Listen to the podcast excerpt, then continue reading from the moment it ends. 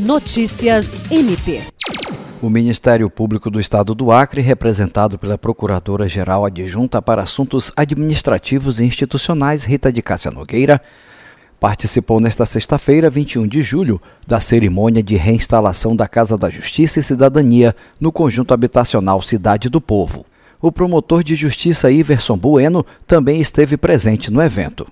A Casa da Justiça funcionará na Escola de Gastronomia Miriam Assis Felício e oferecerá diversos serviços à comunidade, incluindo mediação e conciliação, ouvidoria, orientações sobre direitos e deveres, informações sobre programas e projetos sociais, bem como esclarecimentos sobre serviços de utilidade pública.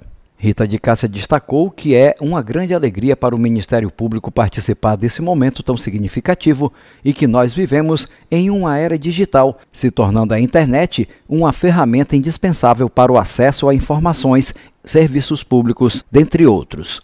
Jean Oliveira, para a Agência de Notícias do Ministério Público do Estado do Acre.